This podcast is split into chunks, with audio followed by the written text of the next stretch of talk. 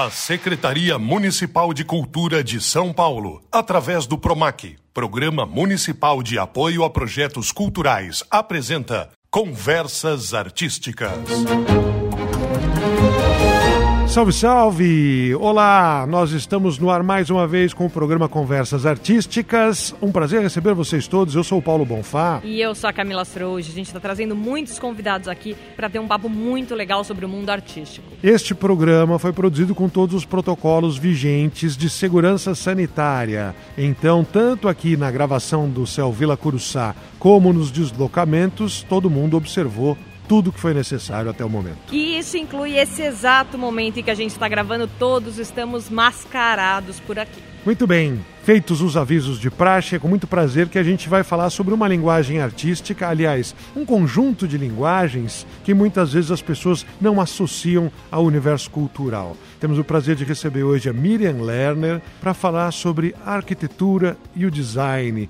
Miriam, bem-vinda. Obrigado por ter aceito o nosso convite. Eu é que agradeço, é um prazer estar aqui. Agradeço muito o convite. Eu quis falar que as pessoas não associam muitas vezes a esfera cultural às atividades e os produtos né, da criação da arquitetura e do design, mas porque as pessoas não se dão conta disso elas não atentam talvez para isso durante o seu dia a dia, pensam na parte prática dos objetos, das construções, da ocupação dos espaços, da funcionalidade, mas a realidade é que na indústria criativa o design e a arquitetura vem de muito e muito tempo, né? Principais cartões turísticos, cartões postais turísticos do mundo são obras de arquitetura, por exemplo. É, na verdade a arquitetura e o design eles eles contam histórias, né? Histórias de civilizações, de povos, de grupos, de aldeias, de pequenas ou de grandes círculos sociais, enfim. Eles contam histórias. E assim sendo, eles sim, claro, fazem parte de uma cultura. Então, quando você vê, por exemplo, uma pirâmide, você associa a uma pirâmide a um produto de um projeto de arquitetura. Mas você associa, olhando aquela pirâmide, você associa todo todo o entorno, toda a cultura egípcia, todo um período da história, enfim, um, um único exemplar de arquitetura te conta uma história imensa eh, sobre um dado momento histórico, sobre um, uma dada forma de, de relacionamento social. E também, vamos dizer, falando aí nas culturas milenares, né, no histórico mais antigo, são representações do conhecimento da época, né, da tecnologia, dos materiais, do uso dos espaços, dos costumes. É, os antigos e os atuais, né? Sim. E por isso que arquitetura e design eh, são uma linguagem. Eles falam do que é disponível não só naquela época, mas naquele grupo social. Né? Então, nesse momento no Brasil, por exemplo, é, você tem, sei lá, ferros elétricos de última geração, mas em alguns lugares do país você tem ainda ferros a carvão, porque são lugares não atendidos pela energia elétrica. Então, esses lugares têm ferro a carvão, tem uma lamparina a gás, tem, tem coisas que em outros lugares já estão ultrapassadas. Então, sim, falam dos recursos uh, materiais da, daquela região sejam recursos materiais, sejam falam dos recursos financeiros também, né? Falam das possibilidades. Na verdade, arquitetura e design são, sei lá, profissões, se é que assim pode se chamar, mas que se destinam a resolver problemas, né? Ambos, né? Então, arquitetura, problemas eh, de moradia ou de urbanismo e design problemas dos utensílios do dia a dia. E nem sempre são feitos por profissionais, muitas vezes não, né? Trata-se evidentemente de resolver problemas, é isso. Então você mora num lugar muito quente ou você mora num lugar muito frio e você precisa de uma moradia que te dê algum conforto, algum, alguma condição de vida adequada. Então, como você resolve esse problema com os materiais daquela região onde você vive? Trata-se disso. Então, hoje em dia, nos, nos grandes centros urbanos, isso é feito por profissionais, mas historicamente não. Historicamente eram feitas pelas pessoas com os materiais que elas dispunham. Mais do que marcar a história e resolver problemas, a arquitetura hoje em dia ela tem também um efeito de arte como forma de mudar o comportamento, influenciar o comportamento das pessoas. Né? A gente vê muito a questão da neuroarquitetura que traz uma série de influências que você pode oferecer espaços em que as pessoas fiquem mais criativas, em que você pode amenizar o nível de estresse das pessoas. Por isso também a arquitetura pode ser considerada uma arte, assim como o design? Acho que arquitetura e design são uma arte, sem dúvida. né? Trata-se de resolver problemas, mas é, é, é arte aplicada, vamos dizer, né? Sim, sem dúvida, porque eles trazem não só a solução dos problemas, mas uma série de outras coisas, né? Quer dizer, a visão estética daquelas pessoas, né? O que, o que as pessoas acham agradável. Então, quando você vai, vai projetar uma casa, ou quando você vai pensar uh, num objeto como um designer, você não pensa só na função dele, mas também que ele pode ser bonito, ele pode ser divertido. Se ele for um objeto para uma criança, ele pode ter o atrativo para aquela criança. E sim, ele, a arquitetura e o design eles podem gerar comportamentos, podem contribuir para gerar comportamentos. Aliás, eu acho que no mundo atual, na, no jeito que as coisas se configuram nesse momento, isso se torna bastante fundamental. Quer dizer, as pessoas costumam a, associar arquitetura e design ao luxo, né? Então, assim, você falar, ah, isso é o que é uma loja de objetos de design? É uma loja cheia de objetos luxuosos que eu não vou ter acesso nunca, né? O que é contratar um arquiteto? Ah, contratar um arquiteto é fazer aquela, aquela casa X maravilhosa que eu não vou ter acesso nunca. Na verdade, se trata disso também, claro, o luxo é um segmento, né? Mas nesse momento não o primordial. O mundo enfrenta problemas graves, né? E os profissionais de arquitetura e design eles devem contribuir para o bem comum. É, eles é, devem prioritariamente estar trabalhando para a melhoria da qualidade de vida de quem? De todos. Porque se todos não melhorarem, não vai adiantar. Né? Você não pode resolver o problema de uma minoria, não existe isso.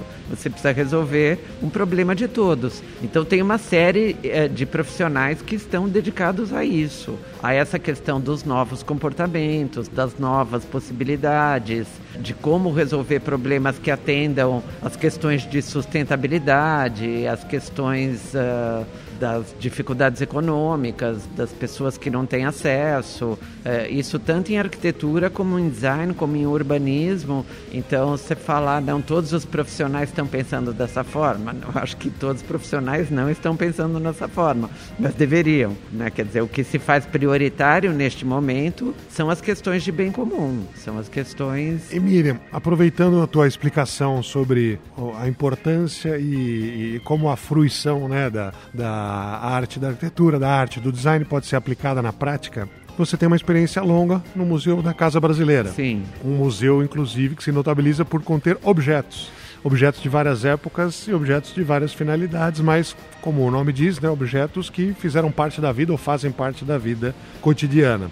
O que diferencia, principalmente para o público que está acompanhando, ouvindo, mas que tem o mesmo pensamento do, de um aluno, de uma aluna aqui no Céu Vila Curuçá, né, gente em formação, em fase de educação, um objeto simplesmente funcional, é uma colher, eu sei para que, que eu vou usar essa colher, para tomar uma sopa, para mexer o leite, para cozinhar, e um objeto considerado de design, ou com um elemento estético, um senso inovador, ou uma utilização de material que transcenda essa função meramente é, prática do uso, né? O que é uma colher de design e uma colher simples, né? Onde tem essa linha divisória? Olha, eu acho que essa, essa linha divisória não existe. No momento em que lá o primeiro homem, o primeiro ser humano cavocou uma madeirinha para daquilo tentar fazer um objeto com o qual ele conseguisse comer, ele estava fazendo design.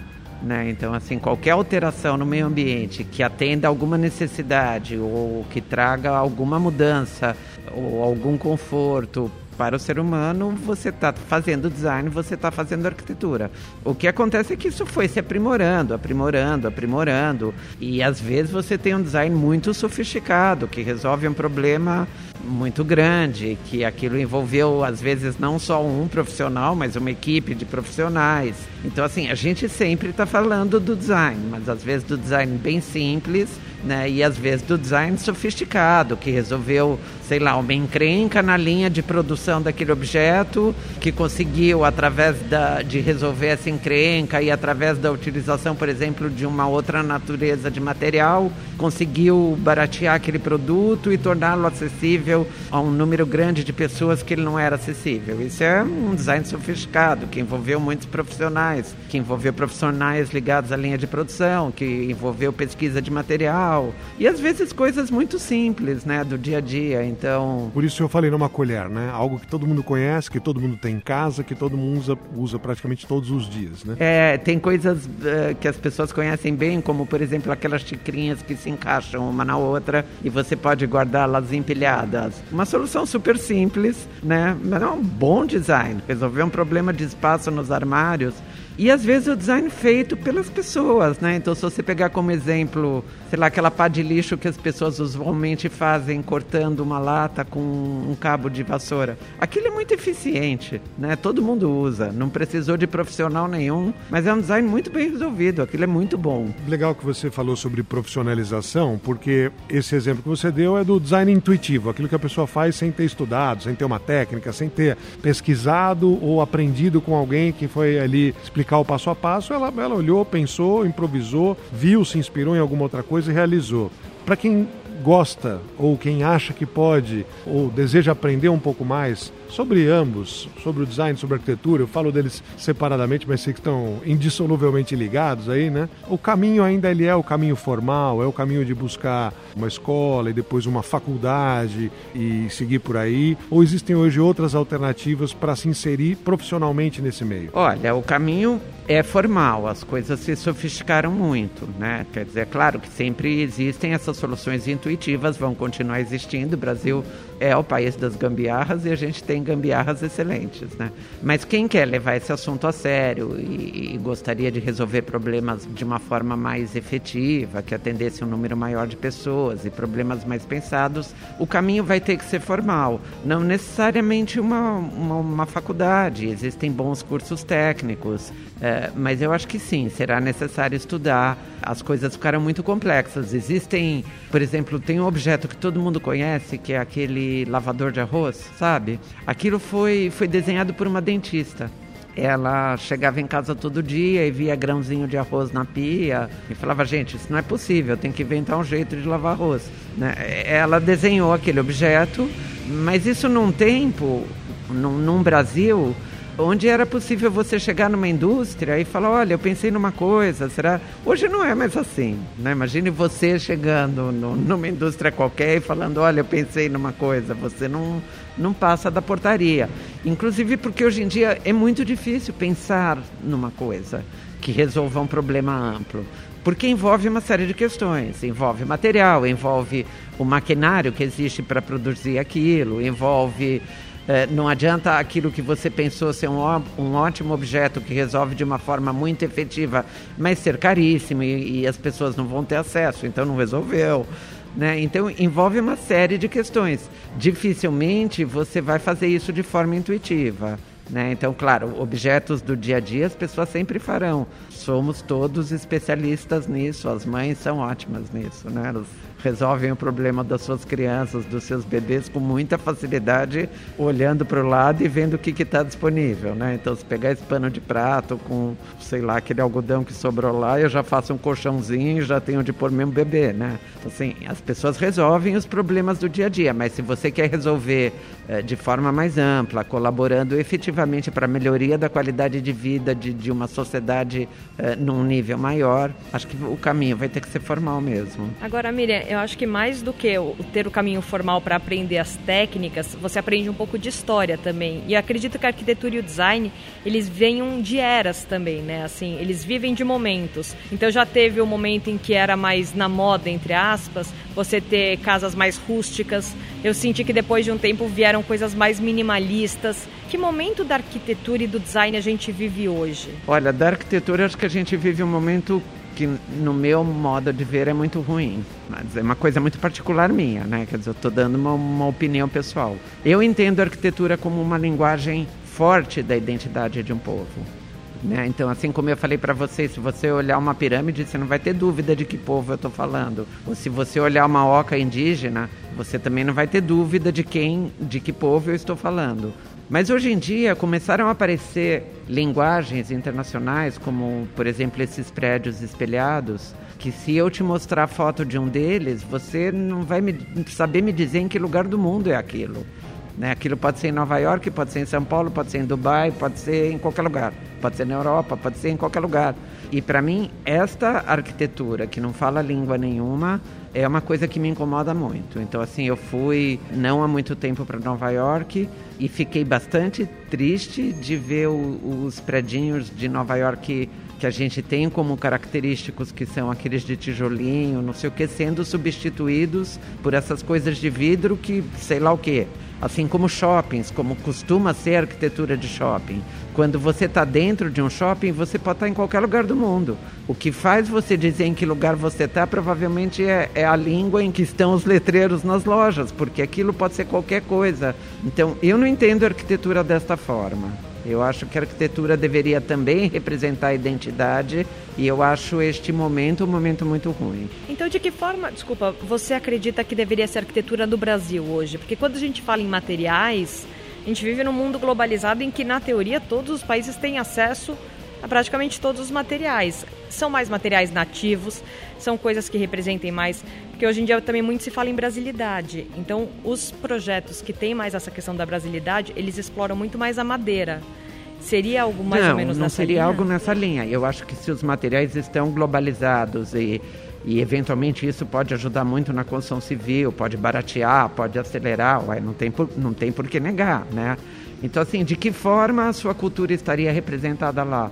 Ué, se tiver representada a forma de viver do brasileiro se você está fazendo, sei lá, um projeto no Nordeste, o Nordeste é muito quente, né? Então, sei lá, os antigos cobogós, por exemplo, eles são uma ótima solução. Só para quem não está acostumado com o termo, né? O cobogó é um elemento vazado, é como se fosse o tijolo que tem janelinhas, né? O bloco que tem passagem, né? Esse é o cobogó, né? Esse é o cobogó, é. Muita gente não conhece justamente porque ele é bem antigo. Existe essa solução ainda, então tem gente que faz isso como uh, intercalando tijolos com vazios, né? criando espaços de ventilação. E aí você consegue criar um espaço sombreado e ventilado num lugar que é muito quente. Você está fazendo eventualmente isso com o mesmo material que se usa no mundo inteiro, mas você está falando daquele lugar onde você está construindo, que é um lugar muito quente.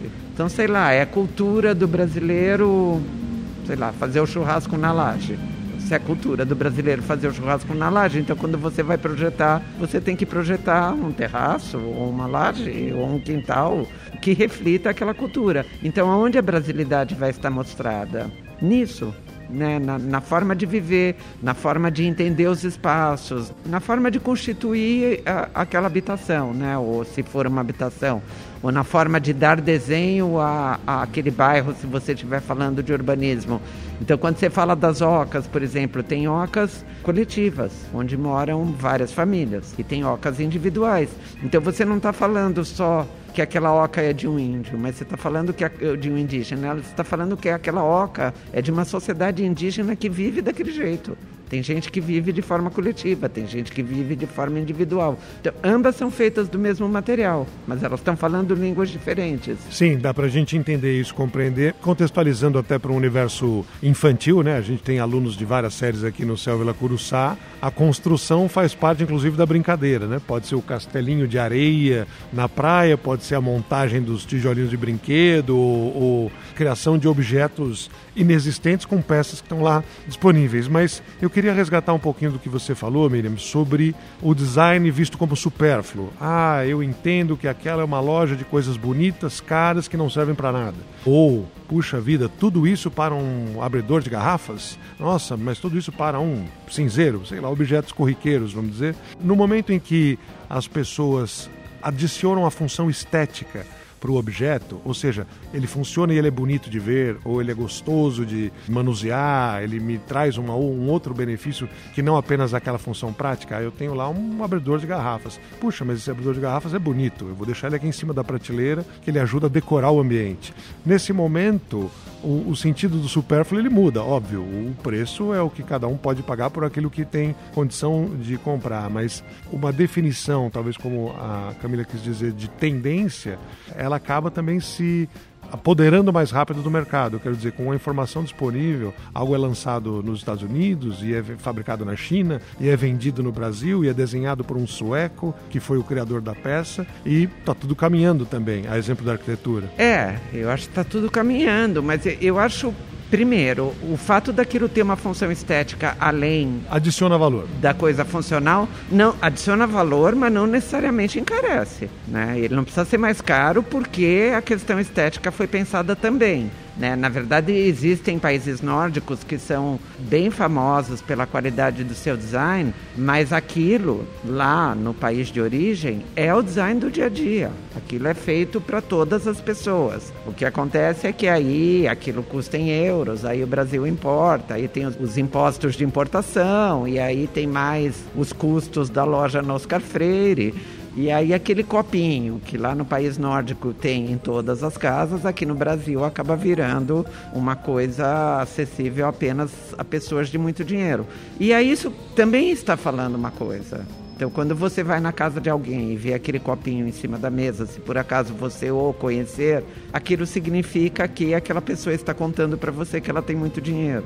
Então, assim, tudo. É uma representação do poder aquisitivo ostentar o objeto. Isso. Existem muitas formas de ostentar. Tem as pessoas de mais bom gosto, tem as pessoas de menos bom gosto. Isso seria como uma coleção de arte clássica, vamos dizer assim, quando as pessoas pensam em pintura ou um quadro mais caro, se ele está exposto, denota que eu pude comprar esse quadro. Mas não necessariamente eu preciso ter um quadro numa parede, basta eu ter a parede, a função está cumprida. Exatamente. Se você tiver um quadro, eventualmente a sua parede ficar mais agradável. Né? Se aquele quadro for de um pintor internacionalmente consagrado e você pagou por ele milhões de dólares, aí você está expõe lá na parede, você está contando para todo mundo que você é uma pessoa muito rica. Às vezes importa. E a, a exposição de um objeto fora do ambiente domiciliar, né? Aqui a gente está falando sobre uma coisa doméstica, mas o objeto num museu, o objeto numa galeria, né? Falando é, do design para ser acompanhado ou conhecido, contemplado, né? Seja porque é histórico, é, em alguns países você tem é, arquitetos muito famo famosos de 100 anos atrás, a Espanha é um deles, em que as pessoas visitam as obras ou visitam os ambientes com os móveis da época, embora eles não sejam hoje é, os mesmos móveis, né? Seja pelo tamanho da população que mudou e a poltrona ela tem que ser maior, seja porque ah, o custo imobiliário é muito caro para construir do jeito que se construía antes. Mas é, como é a vivência do público num museu de objetos? Ah, eu acho muito bacana. Eu acho isso fundamental.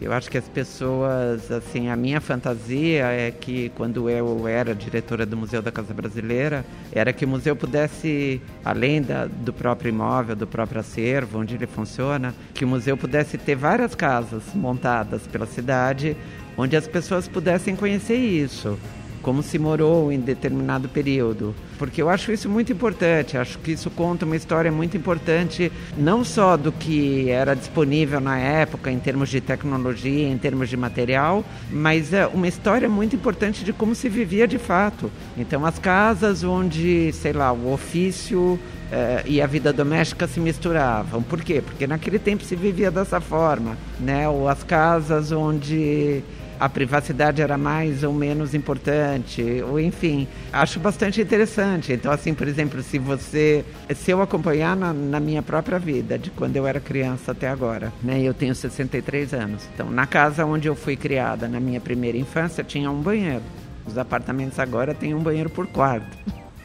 Né? Então, assim, as pessoas já não acham razoável dividir um banheiro. Isso conta uma história. Conta uma história de como as pessoas pensam, do que elas sentem, de como elas estão vivendo, de como elas estão se relacionando. Nesse caso dos banheiros, talvez seja uma história triste. Né? Quer dizer, as famílias estão se constituindo de uma forma que não é mais possível dividir um banheiro. Acho uma história meio triste, mas é uma história. Né? Então, se você for é, lá na minha casa de infância, que não existe mais, porque São Paulo é uma cidade que se autocome, você viria aquela casa grande, era uma casa grande, com um banheiro imenso, que era maior que todos os quartos, era uma sala de banho. Então, eu acho que sim, acho, acho bastante importante que você compreenda como as pessoas já viveram em outros tempos, porque algumas coisas caminharam para pior.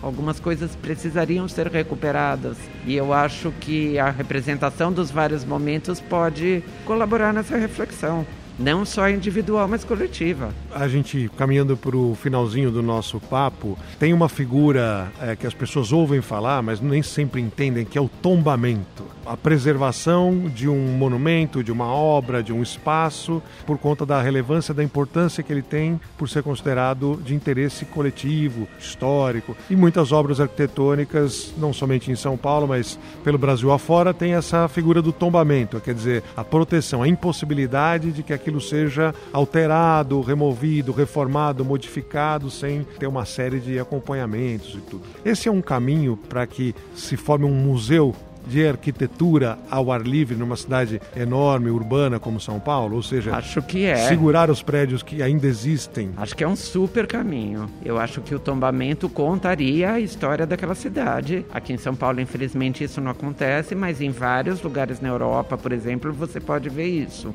Né? Eu acho que aqui a gente não tem cultura da memória, o brasileiro não tem a cultura da memória, é, isso não, não existe no poder público e, portanto, não existe nas pessoas em geral, né? Quer dizer, as pessoas não cultuam a memória, né? E a gente tem leis de tombamento que realmente não favorecem não favorecem, quer dizer, acaba sendo quase que um castigo para aquela pessoa que preservou aquele imóvel por tantos anos ter o imóvel tombado porque a legislação não favorece. Então, se por acaso você tivesse uma residência na Paulista, por exemplo, como aconteceu muito, e a sua residência fosse tombada, você perderia um terreno que vale muito dinheiro. Né? Então, assim, você estaria penalizando uma família que, que se preocupou em preservar. Então, você precisa ter leis mais favoráveis para que esse tombamento seja possível.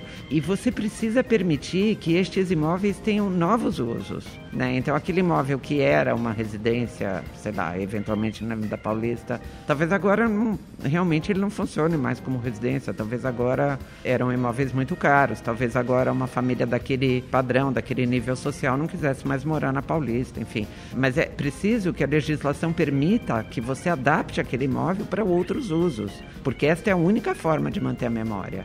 Se você disser que aquilo eternamente vai ser uma casa, não vai ser. E aí você vai perder. Então, é preciso que, que o poder público tenha uma compreensão de como preservar. Você precisa dar benefícios para o proprietário, eventualmente isentá-lo de, de alguma natureza de imposto, de PTU, eventualmente sei lá, falando disso das casas da Paulista, se houvesse uma legislação que favorecesse, por exemplo, as agências bancárias a se instalarem nesses imóveis. Então, se uma agência bancária se instalar numa, numa residência antiga da, da Avenida Paulista, ela terá uma série de benefícios fiscais, por exemplo. Então, sei lá, me ocorreu agora seria uma forma de preservar esse imóvel. Né? Aquela família seria remunerada eventualmente pelo aluguel ou pela compra do imóvel, ninguém sairia perdendo e a cidade teria o imóvel. Né? Então é, é preciso que haja um pensamento público para que esses imóveis sejam preservados. Bom, eu quero agradecer muito e lamentavelmente nosso tempo se esgotou hoje. Miriam Lerner no Conversas Artísticas. Queria que você deixasse uma mensagem para quem se interessou por design e arquitetura. Por onde começar ou por onde buscar mais informações? Olha, eu acabo de deixar a direção do Museu da Casa Brasileira. Ele vai ter uma nova gestão agora pela Fundação Padre Anchieta. Eu não sei exatamente se o projeto do museu vai ser mantido ou não, mas se for mantido, o Museu da Casa Brasileira é um dos caminhos. O Museu da Casa Brasileira ele tem um acervo eh, onde as pessoas vão poder conhecer objetos que fizeram parte de, do cotidiano das casas brasileiras em vários momentos. E o Museu da Casa Brasileira faz exposições temporárias de arquitetura e design faz lançamentos de livro, faz palestras, faz cursos, eventualmente. O Museu da Casa Brasileira tem um, um projeto educativo bastante inclusivo, que faz parcerias com ONGs, com EMEIs, com CELS. Então, o Museu da Casa Brasileira, se o projeto for mantido, é um dos canais. Outro canal são os cursos e escolas técnicas. Eu acho que eles são um excelente começo. E, eventualmente, é, disso você pode partir mais tarde para um curso de especialização ou para uma faculdade, ou eventualmente não. Eventualmente ele por si só basta e você já pode exercer uma atividade que vai colaborar com a sua comunidade de uma forma muito efetiva. Maravilha, Mira. Muitíssimo obrigada pela sua participação. O papo foi ótimo. Espero que você tenha gostado, assim como nós e os nossos ouvintes com certeza gostaram. Olha, eu gosto bastante. Esse assunto me interessa muito e eu, de fato, acredito na arquitetura e no design como um instrumento efetivo de mudança da qualidade de vida. Então, se esse programa se destina às crianças, aos adolescentes, eu gostaria que eles pensassem nisso, porque eles podem ajudar de uma forma muito muito consistente às suas comunidades. A Secretaria Municipal de Cultura de São Paulo, através do PROMAC, Programa Municipal de Apoio a Projetos Culturais, apresentou Conversas Artísticas.